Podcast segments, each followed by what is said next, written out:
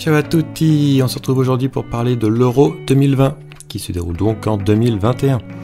Ici Paul de pronostic.info, où vous retrouvez tous les jours des pronostics gratuits sur le foot et le tennis. Vous pouvez aussi nous suivre sur Facebook, Twitter et Telegram, je vous mets tous les liens dans la description. Bon, je prends pas le micro très souvent, seulement dans les grandes occasions, et là c'en est une.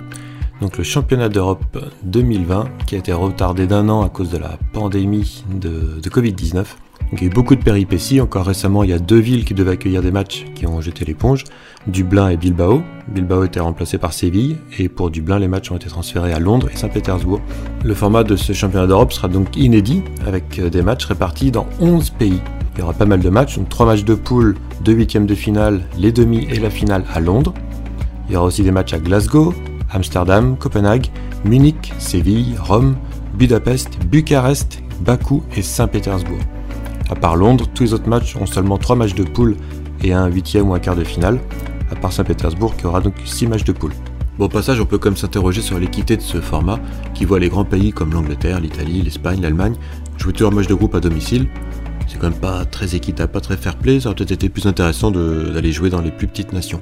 Bref, aujourd'hui je vais vous faire une petite vidéo un peu fun, où je vais tenter de pronostiquer tout le championnat d'Europe du début jusqu'à la fin alors bien sûr, c'est que mon avis personnel, basé sur mes propres analyses, et je vous invite euh, bien sûr à donner votre propre avis dans les commentaires. Dites-moi qui vous voyez gagner l'euro. Allez, c'est parti, on commence par le groupe A, avec un très net favori, l'Italie. L'Italie qui a une revanche à prendre, parce qu'elle n'était pas qualifiée à la dernière Coupe du Monde. Mais depuis que Roberto Mancini a repris l'équipe, ça marche très très fort.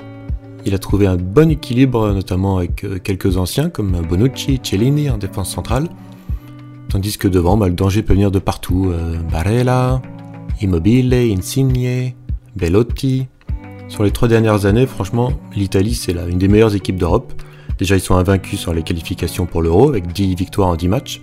Ils se sont aussi qualifiés pour la dernière Ligue des Nations. Ils sont tout simplement invaincus depuis euh, septembre 2018. Pour moi, l'Italie, c'est clairement le favori pour la première place du groupe A, et c'est aussi un des favoris pour gagner l'euro, on en reparlera tout à l'heure. Derrière l'Italie, ça risque d'être assez serré, parce qu'on retrouve trois équipes avec des profils assez similaires, des équipes plutôt défensives, notamment la Turquie qui n'a encaissé que 3 buts lors des éliminatoires, la Suisse aussi, a une très bonne défense, mais voilà, ces trois équipes manquent de solutions en attaque, donc c'est possible qu'on s'ennuie pas mal avec ces matchs-là. Il une qui pourrait éventuellement tirer son épingle du jeu, c'est le Pays de Galles, si Gareth Bell est en forme. Une équipe qui, qui, dépend pas mal de lui, qui a eu des très bons résultats à domicile, mais qui peine un peu plus en déplacement. Donc là, je tente un petit coup de poker avec euh, le Pays de Galles qui accrocherait la deuxième place du groupe. Donc mon classement sera Italie en 1, Pays de Galles en 2, Suisse en 3 et Turquie en 4. Je pense que la Suisse et la Turquie marqueront très peu de buts. Dans le groupe B, on va retrouver un autre grand favori pour la victoire finale à l'Euro, c'est la Belgique qui comme l'Italie donc a fait un sans faute lors des éliminatoires, 10 victoires en 10 matchs, 40 buts inscrits et seulement 3 buts encaissés. Impressionnant, la Belgique est numéro 1 au classement FIFA depuis plusieurs années. Ils ont fait quart de finale à la Coupe du Monde 2014, à l'Euro 2016, demi-finale au Mondial 2018. Donc là on peut s'attendre à encore mieux, dans la mesure où la génération des Hazard, De Bruyne, Lukaku, Carrasco a encore plus d'expérience. Il devrait logiquement finir en tête de ce groupe. Derrière la Belgique, il y a deux équipes qui devraient se battre pour la deuxième place, c'est la Russie et le Danemark. Le Danemark qui jouera ses trois matchs à domicile, la Russie 2. La Russie a eu de très bons résultats ces deux dernières années, mais souvent à domicile. Ils ont un peu plus de mal en déplacement. Ils sont capables de faire des gros scores, mais aussi de prendre pas mal de buts. Donc c'est une équipe vraiment très irrégulière. Le Danemark, lui, pourra compter sur pas mal de joueurs d'expérience comme Eriksen, Poulsen, et dispose de plus de solutions en attaque que la Finlande. Donc, euh, dans mon classement, logiquement, je vais mettre la Belgique en 1, Russie en 2, Danemark en 3 et Finlande en 4. Alors le groupe C, c'est pas le groupe le plus passionnant. Euh, les Pays-Bas qui n'ont pas réussi à se qualifier à l'Euro 2016 et la Coupe du Monde 2018, cette fois ont été plutôt euh, vernis par le tirage. Même si le sélectionneur Franck Debourg n'a pas beaucoup d'expérience, il peut s'appuyer sur certains cadres sur le terrain, comme Memphis Depay. Euh, le problème, c'est que Virgil van Dijk, lui, sera toujours indisponible. Et les Pays-Bas devraient quand même logiquement terminer en tête du groupe. Derrière, plutôt que l'Autriche, j'ai vraiment envie de tenter l'Ukraine en deuxième place, emmené par euh, Andriy Shevchenko. Ils ont réussi une très belle campagne de qualification en terminant devant le Portugal et la Serbie. Ils ont eu des mauvais résultats cet automne, certes, mais l'équipe était décimée par la Covid-19. Je pense qu'ils sont capables d'accrocher la deuxième place. Et derrière, on va aussi tenter la petite surprise, la Macédoine qui passerait devant l'Autriche. La Macédoine, ils disputent leur toute première compétition internationale, donc ils n'ont aucune pression, et on a vu ces derniers temps qu'ils étaient capables de faire de, résultats vraiment surprenants. Donc voilà, pour ce groupe C, moi je vais vous donner Pays-Bas en 1, Ukraine en 2, Macédoine en 3 et Autriche en 4. Le groupe D, le groupe de l'Angleterre, qui est pour moi et pour beaucoup le favori numéro 1 de la compétition. Gareth Southgate a réussi à construire une belle équipe, une équipe plutôt jeune, emmenée par euh, le capitaine Harry Kane. Ils ont terminé en demi-finale de la dernière Coupe du Monde, c'était pas forcément prévu, c'était au-dessus de leurs espérances. Cette fois, ils peuvent faire au moins aussi bien. Ils ont réussi de très bons éliminatoires avec 7 euh, victoires en 8 matchs. Et d'ailleurs, leur seule défaite est infligée par la République tchèque. La République tchèque que je verrais bien euh, ici attraper la deuxième place du groupe, qui sera clairement au-dessus de l'Écosse, même si l'Écosse jouera deux matchs à domicile. La grosse inconnue du groupe, c'est la Croatie, finaliste de la dernière Coupe du Monde, un petit peu la surprise générale. Depuis, ils ont eu des résultats très irréguliers. Ils ont bien géré leurs éliminatoires avec 5 victoires, 2 nuls, une défaite. Par contre, ils ont complètement explosé en Ligue des Nations avec une seule victoire pour 5 défaites. La Croatie, c'est quand même une équipe assez vieillissante. Pour moi, une des surprises, ce serait qu'ils ne passent pas le premier tour. Dans ce groupe D, moi je vais mettre l'Angleterre en numéro 1, logiquement, la République tchèque en numéro 2, Croatie en 3 et Écosse en 4.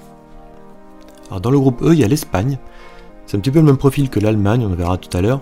Ça peut être tout ou rien, ils peuvent très bien réussir leur euro comme complètement se planter.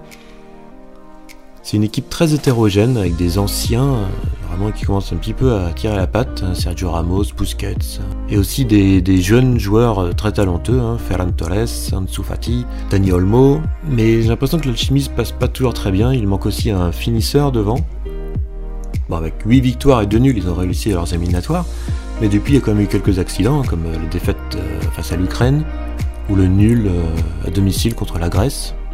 Ils devraient logiquement finir en tête de leur groupe, mais c'est possible que leur aventure s'arrête en huitième ou en quart. Derrière l'Espagne, ça risque d'être assez serré entre la Pologne, la Suède, la Slovaquie. A noter quand même que Zlatan Ibrahimovic, qui devait faire son retour avec la sélection suédoise, bah, s'est blessé, donc ne sera pas à l'Euro. C'est pas forcément une mauvaise nouvelle pour la Suède, hein, qui se débrouillait assez bien sans lui. La bonne nouvelle, c'est que Lewandowski, lui qui a été un peu blessé dans la saison, sera disponible pour la Pologne. Donc je pense que ça, ça sera le facteur X pour la Pologne, que je vois accrocher la deuxième place. Troisième place pour la Suède, quatrième pour la Slovaquie, qui s'est qualifié d'extrême justesse hein, pour l'Euro. Ils avaient fini la troisième place de leur groupe, après ils sont passés par les barrages, où ils ont gagné vraiment en prolongation du deuxième match, c'était vraiment à extrême limite.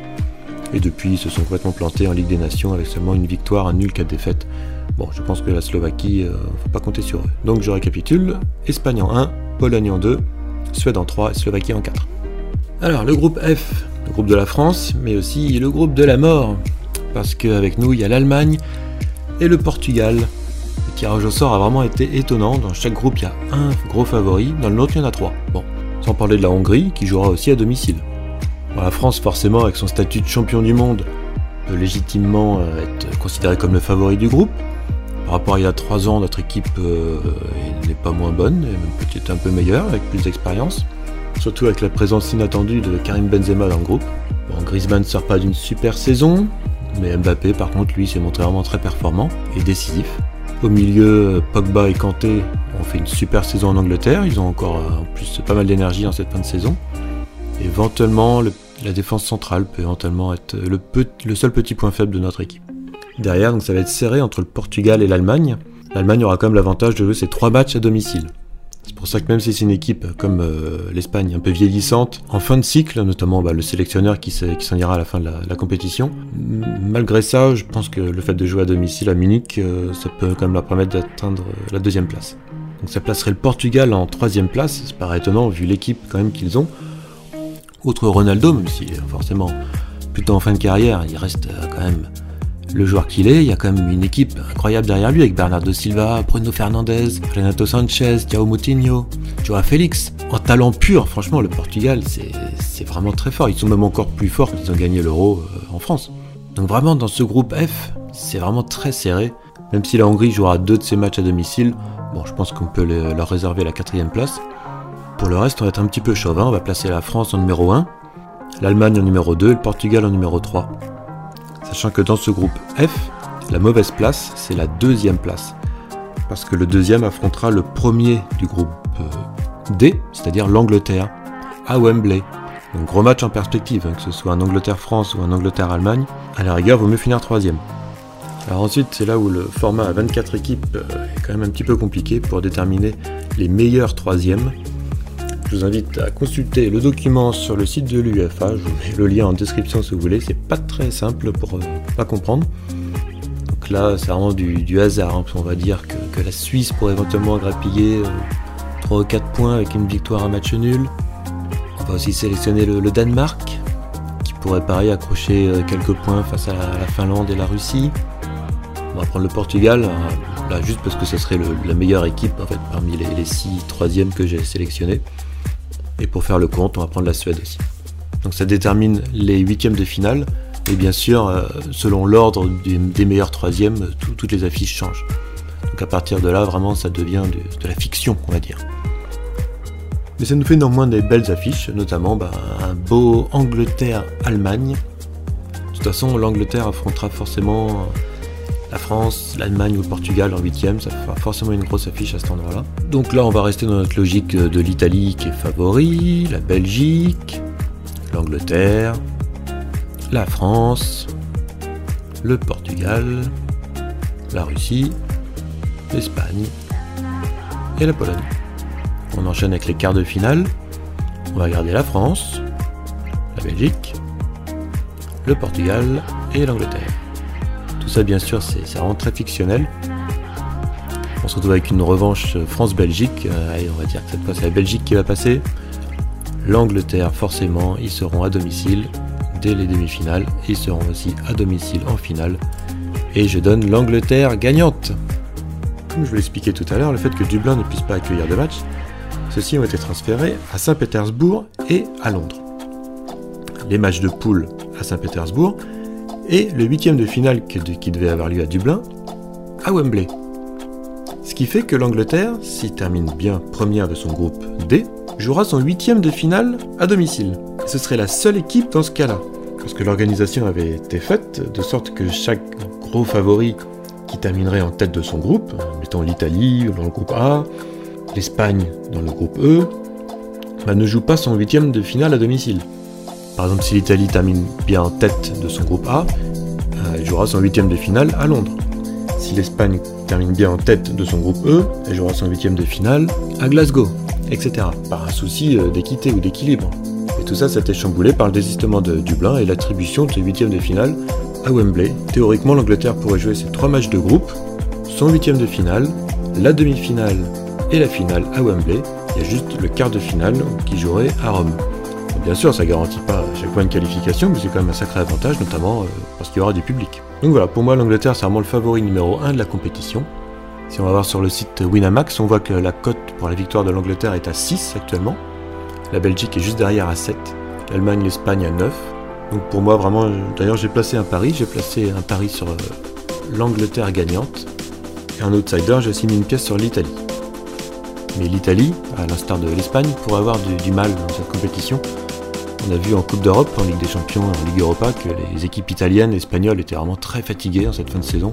Une saison qui a été très longue, parce qu'ils ont enchaîné la fin de saison dernière, qui avait été coupée par le Covid, avec la saison actuelle.